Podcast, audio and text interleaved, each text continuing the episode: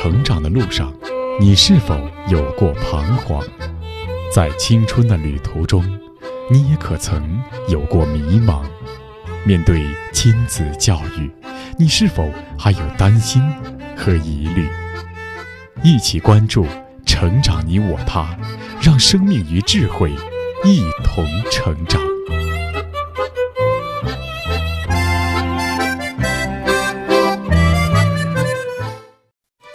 愿生命与智慧一同成长。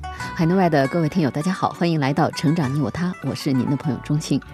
值此新春佳节，钟庆首先恭祝各位阖家团圆、幸福安康。听众朋友，节日期间家庭欢聚最适合一起唱唱歌、看看电影、电视了。如果再能深入探讨寓教于乐，那就更是一举多得。因为无论我们是否意识得到，娱乐本身都带有教育的功能。所以呢，我们就特意制作了一个影评系列，看电影谈教育。那我们的第一期节目邀请的嘉宾就是著名作家齐宏伟。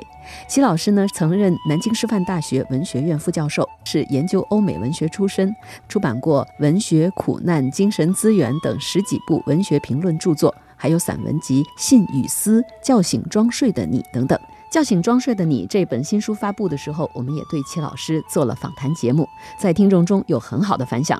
齐老师还很喜欢看电影，出版过影评集《牛人看电影之齐宏伟篇》。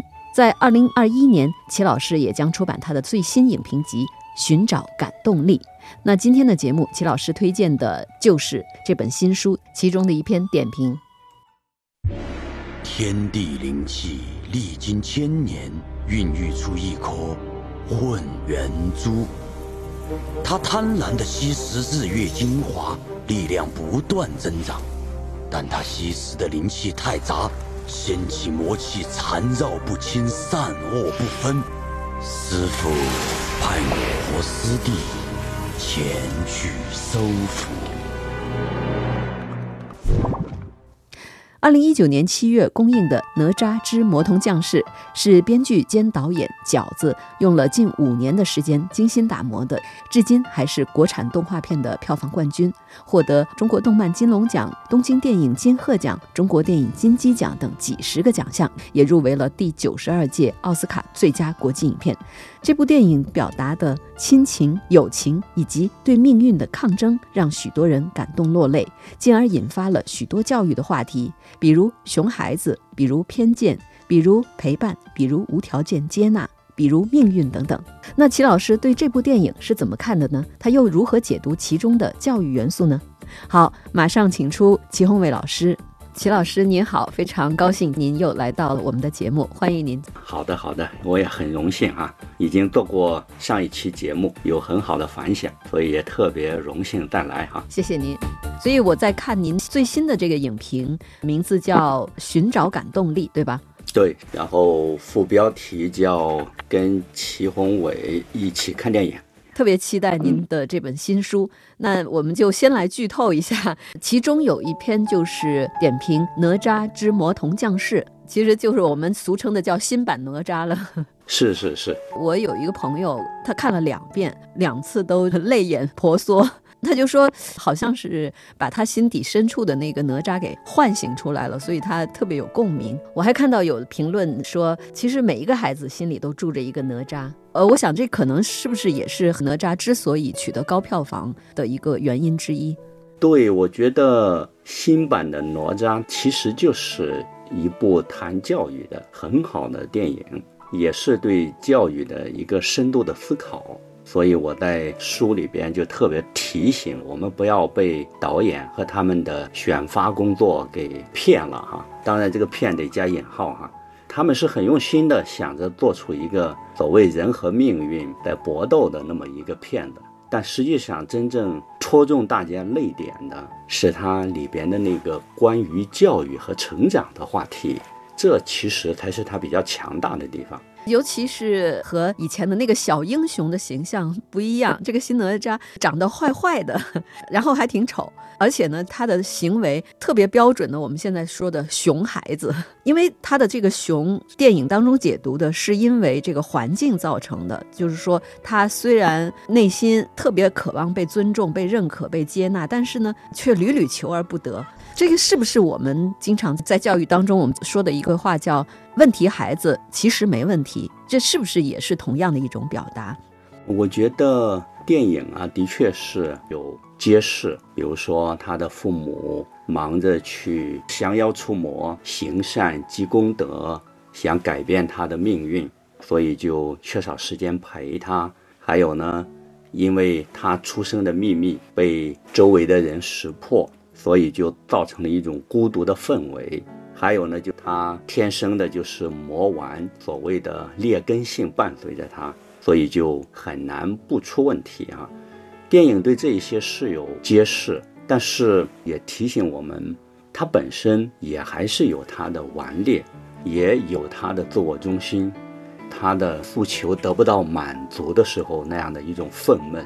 和格外爆发的烈怒吧，我觉得所有这些，其实也都藏在人性深处哈，所以它不能简单说就是一个环境问题，啊，或者说周围没有给他塑造一个更美好的成长氛围的问题，这所有的这一切都还是比较复杂，因此这也是这部电影比较让人去思考的一个原因。对我之所以看到这句话，就是问题孩子没问题，是不是从另外一个角度，其实是希望是把这个问题孩子给他一个好的环境，让他能够矫正过来。但实际上，人性的本质，他有这种，当你给他一个好的环境的时候，他会朝好的方向去发展。但是呢，确实也和他的自己的内因也有关系。对，我就觉得一方面问题孩子没问题，当然有他的道理哈。呃，我过去学教育，我们的老师有一句名言嘛，也是教育界的名言：没有教不好的孩子，只有不会教的老师和家长。对 对对，当然说是挺好的啊，但我们也必须得承认，确实孩子自身还是有很多的问题，也不是说我们教育方法只要一转换，他人性深处的各种问题就迎刃而解。那就显得太简单化了哈，把人看的就像一个工业产品，没有那么简单。它是一个互动的过程，所以一方面它有道理，但是呢也不能推到极端。能举个例子吗？嗯，比如说我给我们家的孩子讲说啊，很多时候我们说人之初性本善，人里边有高贵的成分。但是呢，你们也要承认，人是完全自我中心的，也往往是有奶便是娘。我的孩子有时候就会问我，爸爸怎么会把人这么贬低呢？我就举一个例子，我说奥古斯丁讲过，说有两个婴孩，一个婴孩在吃奶，然后另一个婴孩就非常嫉妒的、非常生气的看着他在吃奶，因为他觉得他的奶水被另一个孩子给抢走了。那但这个不是本性吗？就是让自己能够生存的一个本性吗？也就是说，他他需要获得食物。对，这个没问题。但问题是，他已经吃饱了，他也不会愿意分享奶水给别人。他自己的玩具已经很多了，他也不会主动的 愿意分享他的玩具。就是一方面他有善良高贵的一面，但另一个方面他也确实有自私、嫉妒、不愿意分享的一面。您是说他的这种满足，并不是在于说他生理上已经满足了，他就可以不再需要了，而是说生理上满足了，但是心理上其实他还是无限的要索取的，是吗？对，他不单单是一个生理满足就可以了，因为人心的那一个贪婪和。另外的那么一种欲望，也常常是不受控的。那从电影《哪吒》里面，您能看到什么样的这种情况呢？嗯，我看到，比如说啊，哪吒在他的成长环境中显得非常的孤独，然后这个孤独就是一个很深层的问题。为什么呢？因为他父母要忙着去，一方面是降妖除魔啊，另一个方面积德行善，也想改写。他们家的整个的命运，那这一种是一种善意的表达，但是哪吒的角度就是觉得父母并不爱他，也并不陪伴他，所以他就对父母非常的抱怨，也甚至有一点伤害他妈妈而不以为意了。我就觉得还是属于他人性的一个问题吧，也不能只是说是环境问题吧。也就是如果说他能够理解的话，可能就不会有那么大的怨气，是吧？对，我就觉得如果他能够更深的去体会一下，也许他就能跳出他自己的那个眼光。所以后来电影它还是有所转化，在这一点上还是不错的，我觉得。这是不是可能也是一个教育的一个功能所在？就是说，在我们蒙昧无知的时候，我们可能都是看不到别人的需求，但是教育恰恰让我们去学会，哪怕是在自己不如意的情况下，我们也能够看到别人的需求。对，我觉得这一种教育理想是非常美好的，但是我们也必须得承认，像啊，C.S. 路易斯所讲的，很多时候啊。我们是培养人的头脑，让人呢能有一种看法，但是不代表他有这种胸怀。因此啊，真正的有一种胸怀的话，还得要真正的让孩子们有一种更深的信念，而不只是在思想上启蒙。所以千万不要培养出像路易斯说的叫有脑无胸，是吧？就是有头脑，但是却没有胸怀，然后呢，信念跟不上他的知识。最后呢，就成了聪明的傻瓜，很聪明，智力上很好，但是呢，他人格上未必高尚，这就是我们特别要去反省的方面。您说的 C.S. 路易斯就是那位牛津大学的教授，就是《纳尼亚传奇》的作者。是的，是的，他被称为三个路易斯嘛，在三个领域都很牛啊。其中有一个就是在思想界写了很多有关教育的随笔。其中有一本就是《天路回程》哈，里边就讲的特别精彩。好的，那么接下来我们再探讨一下，我们刚才说到环境，呃，环境确实是带给哪吒很大的困扰。比方说，他想要跟那个小女孩踢毽子，结果小女孩被抱走了，说因为她是妖怪。所以在这个电影当中，我们看到偏见无处不在，包括申公豹也是被师傅的偏见所伤，所以呢，他做出了这种害人害己的事情。那如果说人是会有偏见的，那么正见是从哪里来的呢？对，我觉得在电影中体现出的这种偏见和正见的较量啊，也的确是非常的有趣哈，也值得我们思考一下。很多时候，个人主义是有价值的，但是呢，自我主义却走向了偏见，在英文中叫 egoism 啊，ego 是自我的意思，但是如果自我变成了中心，变成了他看待一切问题的出发点。他不再以公心、以公理、以真正的真理为出发点的话，那么就很容易落入到偏见的网络中。所以，科尔凯郭尔那一位思想家他也讲过，他说：一个人如果不愿意随时为了真理牺牲自己，就一定会随时为了自己牺牲真理。所以，我们人确实常常是偏见的奴隶吧。我们人性中充满了傲慢与偏见，也确确实实是需要不断的对话、反省、交流，在各种碰撞中追求那一个最大的真理的公约数。哈，我在想，刚才您对于偏见的这个解释，到底是谈偏见的发出者呢，还是承受者？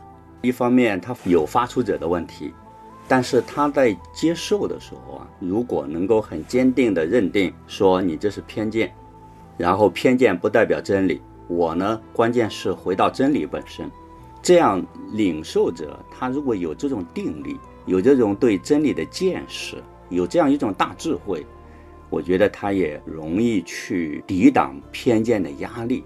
但问题就在于，像哪吒他本身是比较的幼小的，比较的脆弱的，所以他容易为偏见所伤嘛。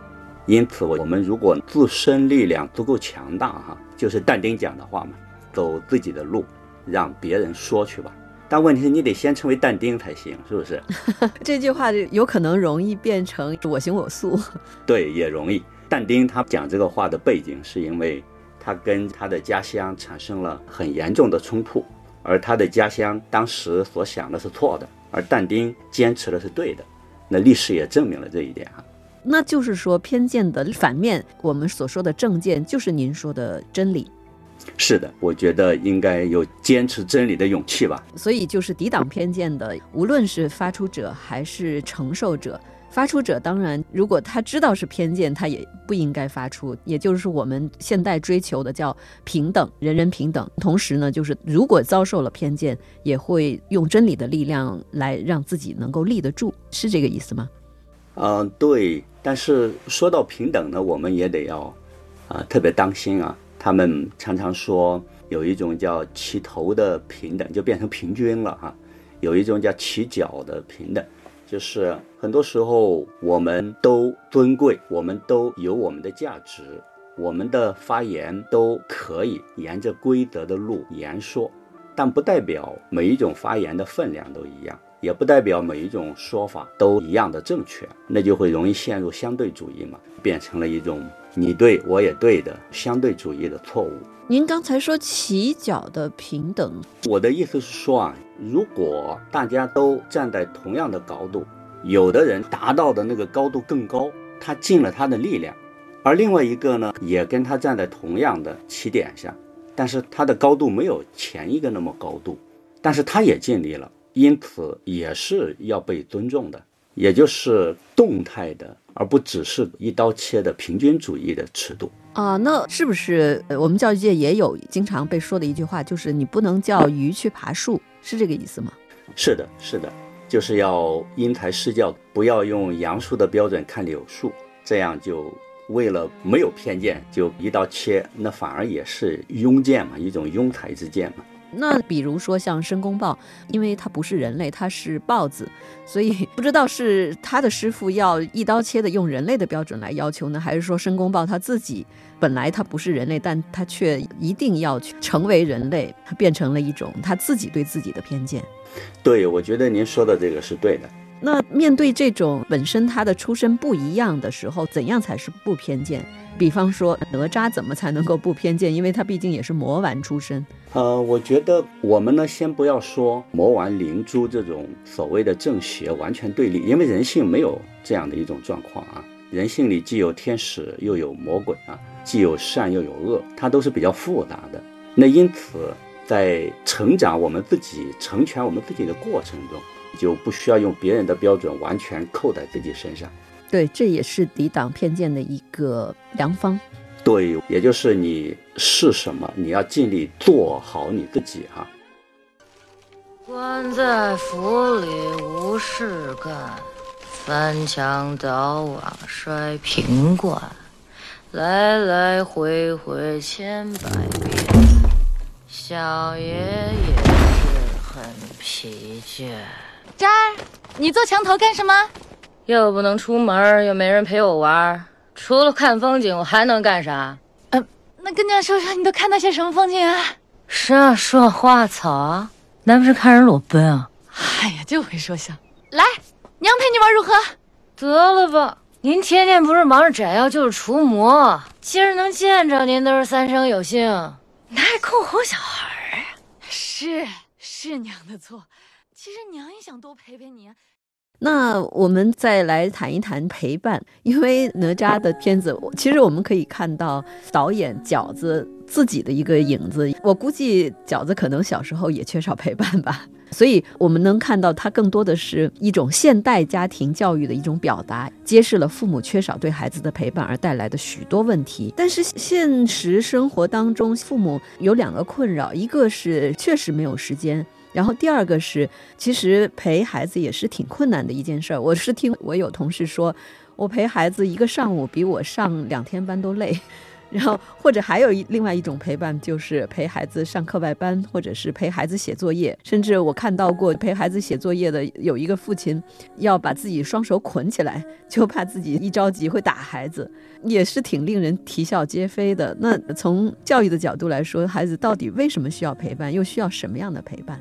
对，这是一个很好的发问哈。我呢，在我的上一本书《叫醒装睡的你》也提到这一点啊，就是真正的陪伴，我认为是一个高质量的心灵的陪伴，能走进他内心深处的困惑，也能够啊有那种传道授业解惑。孩子的心灵是非常脆弱的，他需要父母深度的成长的陪伴。在旁边的指点。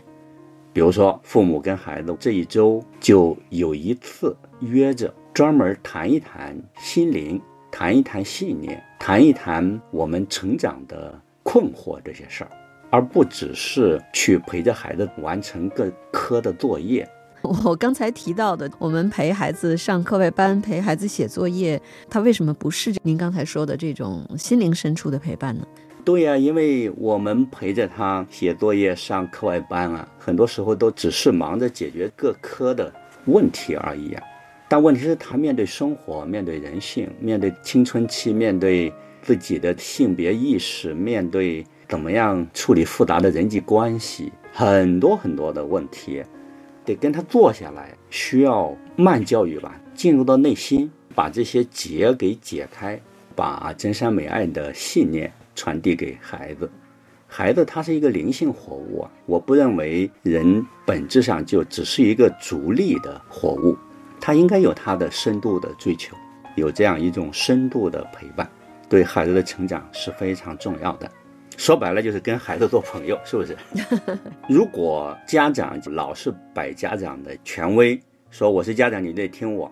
但是呢，却忽略了来跟孩子建立一个爱的关系、朋友、伙伴的关系的话，那么你讲的话再正确，对他来说也难以产生作用啊。我在美国求学的时候，有一位教授讲一句话非常精彩啊。他说：“一个人如果不认为你爱他，那么你讲的再正确，对他也没用。”对，这个是很重要的，也是不容易做到的。是的，所以才需要下定决心啊。甚至有时候可能要付点代价哈，比如说，如果父母双方啊，但凡有一份收入能够养活全家的话，最好有一方啊可以多陪陪孩子，甚至全时间陪陪孩子，这种投资也是值得的，因为孩子给我们的时间是非常有限的，一旦孩子长大了，你想陪他都错过了他成长的黄金期吧，所以有时候还得需要付代价。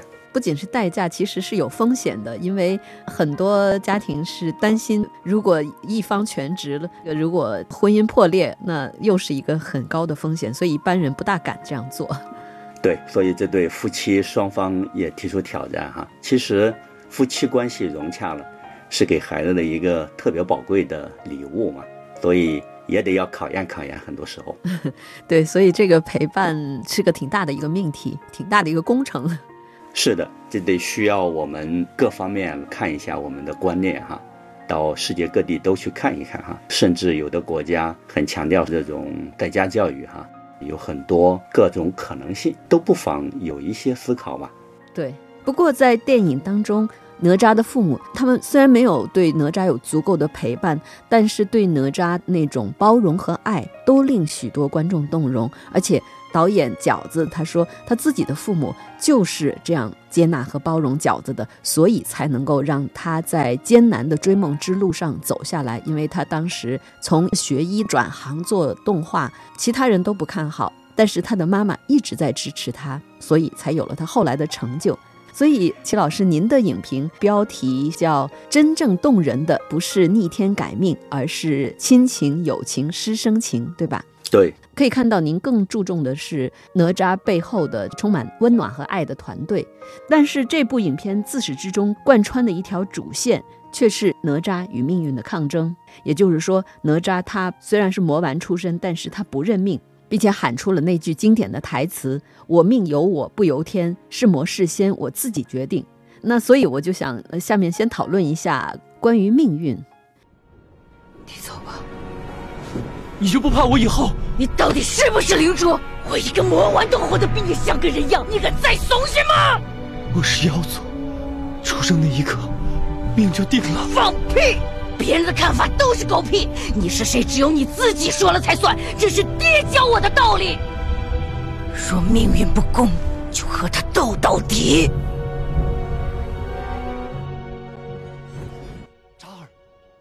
我们可以看到。电影是用了浓墨重彩来渲染哪吒与命运的抗争。其实，在现实生活当中，也是有许许多多的人叹命运不公，都希望透过自己的拼搏来改变命运。所以，这是不是也是这部电影能打动许多人的一个原因呢？呃，这一点呢，我倒是对这一部电影啊要提出批评的地方。哦，其实我们看任何一种文化，古老的文明哈，他对命运的思考都是非常深邃的。我们的孔夫子就说过，说君子有三畏：畏天命，畏大人，畏圣人之言。小人不知天命而不畏也，侠大人无圣人之言。也就是在孔子看来，那些所谓的老忙着人定胜天、改写自己命运的人，对命运是咋回事儿都不知道。其实想一想也是哈，一个命运你能改它，它还叫命运吗？那就把命运想得太简单了。所以在这部电影中，“我命由我不由天”啊，是一种浮浅的启蒙运动之后的这种人本主义啊，人定胜天啊，然后人依靠奋斗、依靠意志、依靠高科技就可以改写全人类的历史，这种说法是太轻狂了。很多时候，所以我觉得。他并没有真正深入的把命运的问题搞清楚啊，相反，他对于成长的话题挖掘的更深入一些，以至于弥补了这一个缺憾。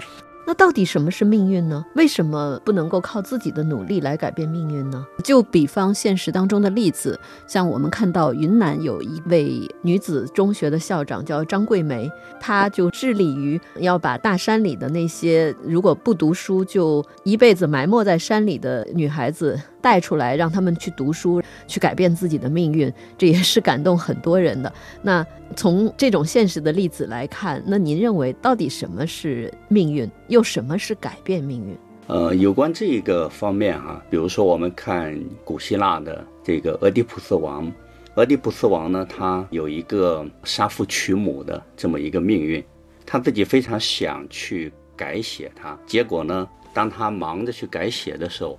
最后，他发现自己反而钻进了这个命运的罗网，所以索福克勒斯这一位大师在写《俄狄浦斯王》，他很明确的说：人啊，要去敬畏你的命运，而不要总以为凭着你的能力就能把你所有的命运给改写了。我们所提到的命运，孔子讲的是它是一种天命，它是一种对更高的规律的一种认可吧。所以，这种认定和坚信反而是激发我们的真正的那种敬畏和斗志，它并不是冲突的。至于您提到的一个老师到大山里边教孩子，那么孩子就可以通过奋斗走出大山。但是说到这儿，我对不起，我插一句，我想到您，其实您也是从一个小山村走出来的。是的，从一般意义上来看，您也是通过读书改变了自己的命运。呃，当然，我们谈的命运已经不是同一个层面了哈。我们很多时候说，通过读书、认真努力，我们的是会有一些成果，但是是不是真的就使得我们，比如说幸福，使得我们获得了真正的快乐，那就另当别论。所以它背后是比较复杂的，它往往不是有一个某些关键时刻我做了一个选择就能决定的，因为呢，你根本就不知道你错过的那个选择。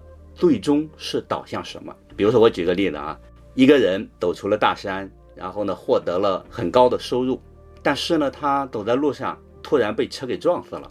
那另一个人没有走出山，他在山里边却很平安的度过了一生。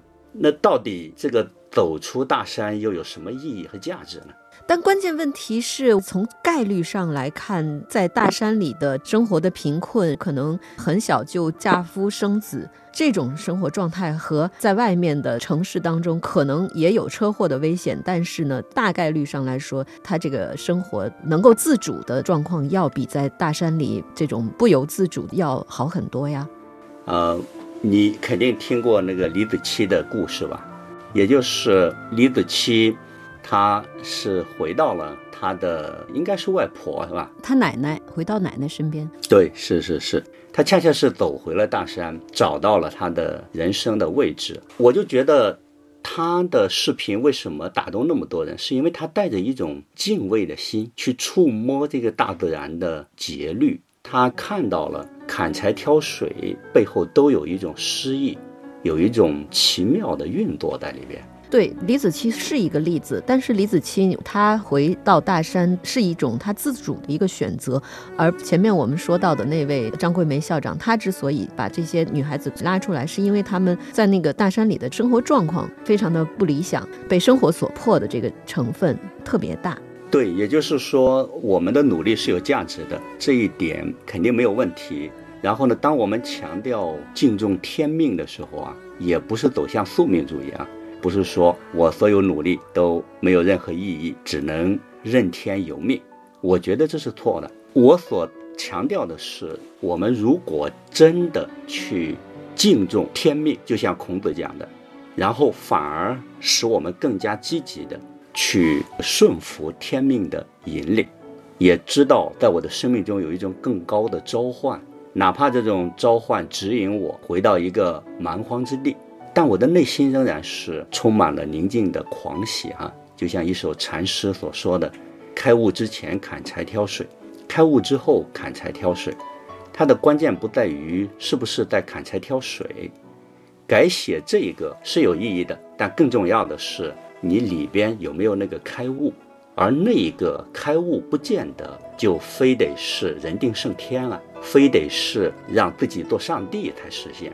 反而是让人更谦卑、更谦和，然后呢，与命运和解。嗯，确实，像您所说，有很多人非常努力要改变命运，有的人成功了，但是有的人却搭上了性命，也未必不成为悲剧。比如说，为了改写命运而只要学不死就往死里学的这种励志的高考口号；比如说，有些人确实改变命运，他非常的拼命，但却输掉了健康，输掉了家庭等等。就像您刚才说的，可能他未必内心真正的幸福。那是不是因为其实我们对命运用了这样的一个词，但实际上它有很多层？比方说，我们说改写命运，可能改变了人生的一个轨迹，物理的轨迹。但是真正的命运还有一层是在自己的内心，我是不是开悟了，对人生有真正的认识了，这个是一层命运。还有一层是，就像您说的，上天它有规律，我们不能人定胜天，我要反规律。就像大跃进的时候，因为小鸟它会吃掉谷子，所以我就去把所有的小鸟都给打死，结果害虫就来了。其实这是我们不了解规律带来的愚蠢的结果。所以，我们能不能来尝试来剖析一下命运中有很多层，至少有物理环境的，就是生活轨迹，这是一层；还有自己心灵的开悟的这一层，然后还有一个就是天的不以人的意志为转移的自然规律这个层面。可能我们在说命运的时候，把这几个都混在一起了，所以就容易说不清。对，我觉得您分析的特别精彩哈，就说我们的确。一方面是我们的生活各样的遭遇和您刚才提到的那个物理轨迹，另外一层的确是我们心里是否真的有一种开悟、开启。然后呢，第三个层面是孔子所提的天命，所以人家孔子也是五十知天命嘛。那个天命也不只是一种自然的规律，也是一个更高的规律吧。而这样的一个更高的规律，也不能说它就绝对不存在，也不能说冥冥中的天意就只是迷信和拿来吓人的。因为维特根斯坦啊，被称为二十世纪最伟大的哲学家哈。维特根斯坦他说，不是先有了世界再总结出了意义，而是先有了意义再推展出这一个世界。那因此，我们想一下，这个世界这么奇妙，它本身就是一种非常高超的智慧的显示嘛。我们对这种智慧的敬重，使得我们有更深的领悟和更深的担当，也就是我们常常说的 “Holy Calling” 那个神圣的召唤啊。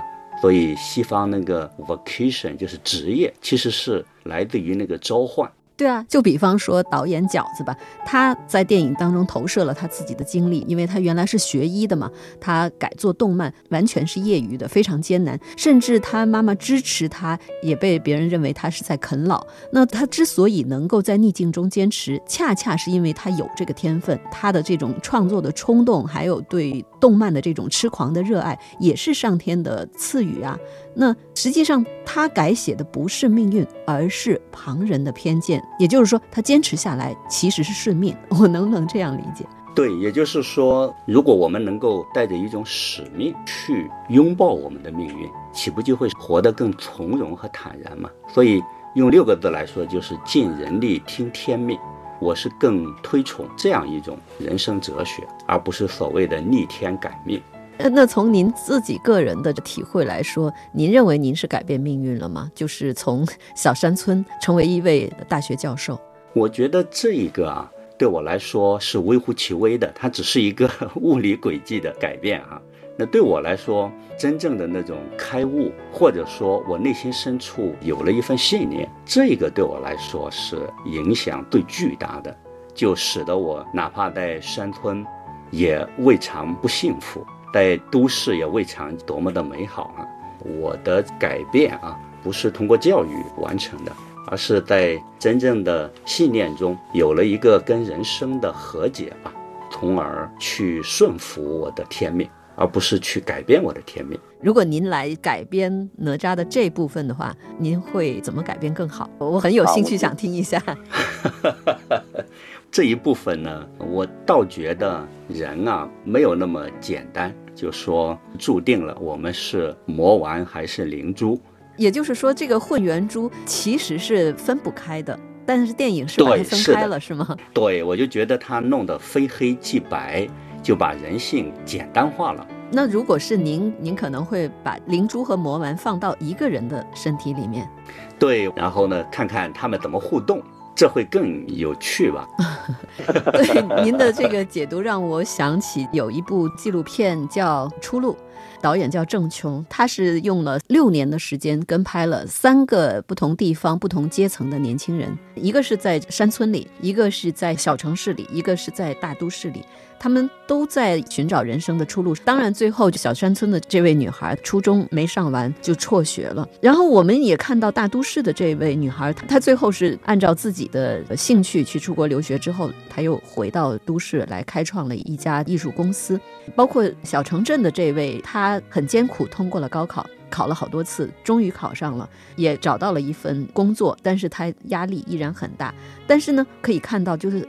处在三种不同生活状态的年轻人，那种寻求或者说，就像您刚才说的，这种人生的领悟的那个状态，其实是一样的。也就是说，他们对人生的困惑其实依然存在，就是 因为出路并不是说你找到了一个饭碗，好像就明朗了。但实际上，我们更多的不明朗是在自己的内心。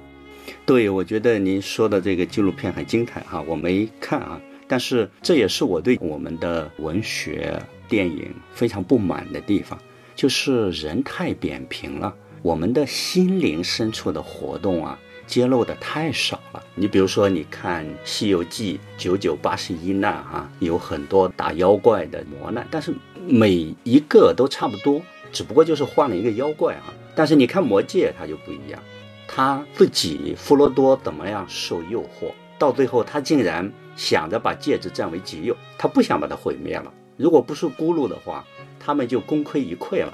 所以人他在这个互动的过程中，他的心灵受煎熬，他怎么样克服了这个煎熬，最后又因着战胜诱惑而变得伟大。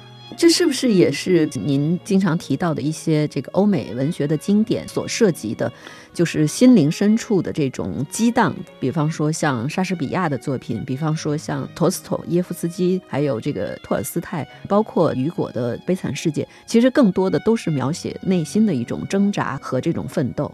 对，这也是我们在对比的时候啊，就很强烈能感受到哈。所以，关于命运是非常复杂的一个命题。嗯，哎，李大人，你这是干啥子？我已决定用我一命换哪吒一命，还请仙长替我保密，别让夫人知晓此事。哎，大人呐，你救得了哪吒一时，救不了一世。魔丸将来为祸人间，天尊出关后一样不会放过他。魔丸啥玩意儿？我会用剩下的两年时间，将哪吒引入正道，让他被世人认可。要不得，要不得！仙长如若不允。天劫时，我便与哪吒同生死，共进退。这这咋个行嘛？哪吒是你什么人呐？他是我儿。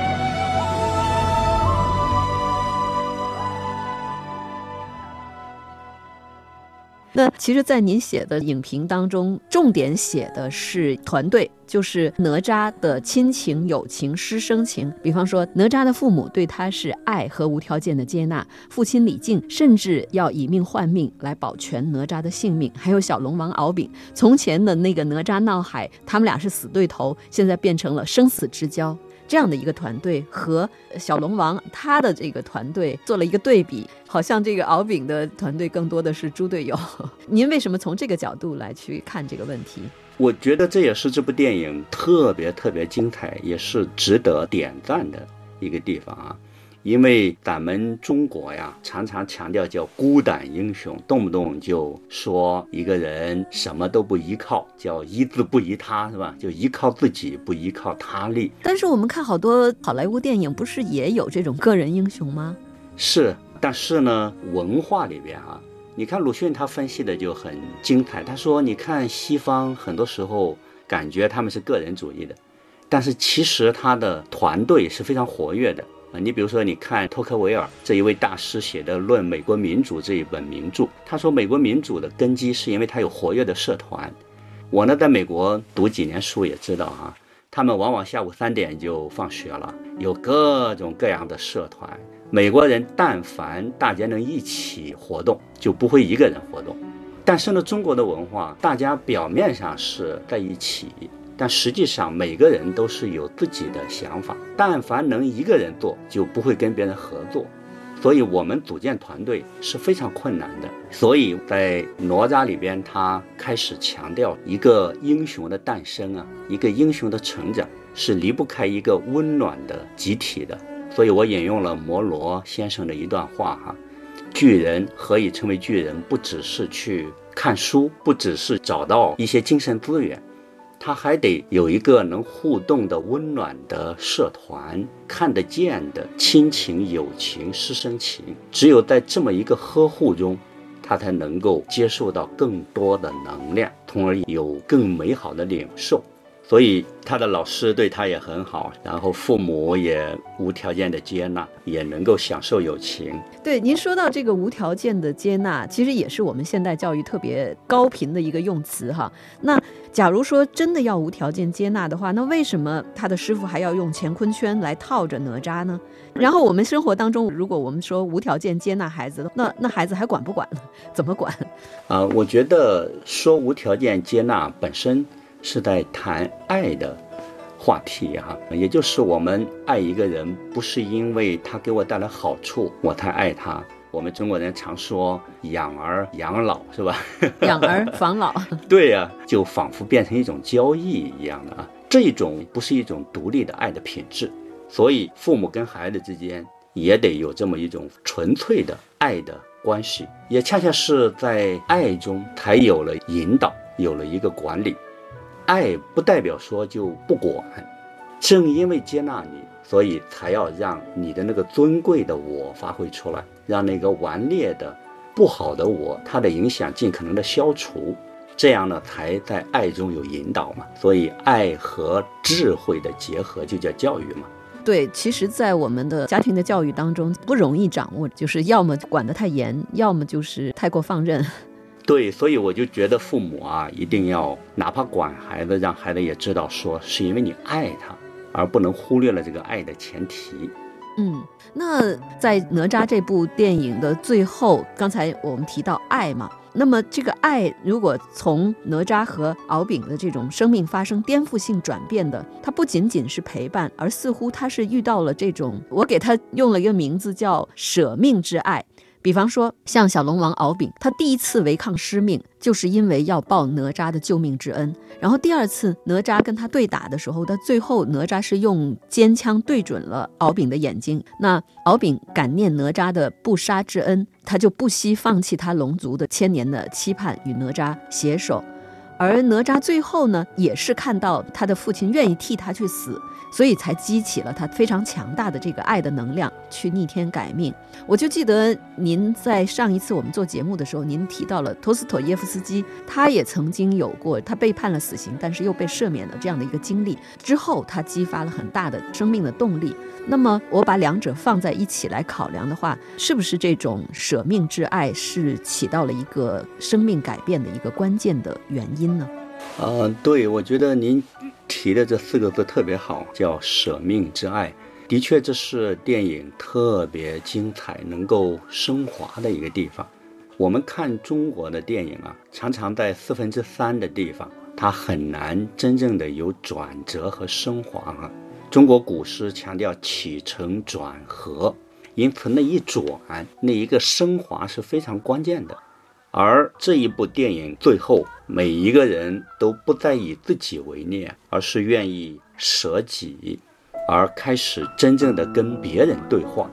也就是用马丁布伯这一位啊以色列的哲学大师的话，就是从我与宝盖的那个他，变成了我与你，也就是从那个功利的世界、自我中心的世界，一下子转化成了一个本真的对话的和解的世界。既然我很宝贵，那么别人同样也很宝贵啊，从而就开始了真正的那种纯粹的关系和纯粹的交往。所以这种转化是非常了不起的，最后就是能够以一种莫大的恩典胜过了恩怨，也走出了小我的格局啊，走向一种尊贵的我的升华。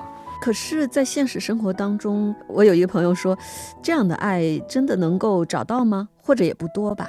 怎么说呢？我们想一想啊，假如说我们理解这个宇宙本身就是一种大爱，我们就想到空气、阳光赏赐给我们，地球也是一个摇篮。如果我们把这一切都理解成爱，就会发现这样一种爱其实一直都在包围着我们。我们呢，有一天在这种被爱的氛围中觉悟过来，可能就会更深地感受到那背后的舍命之爱，其实一直都有。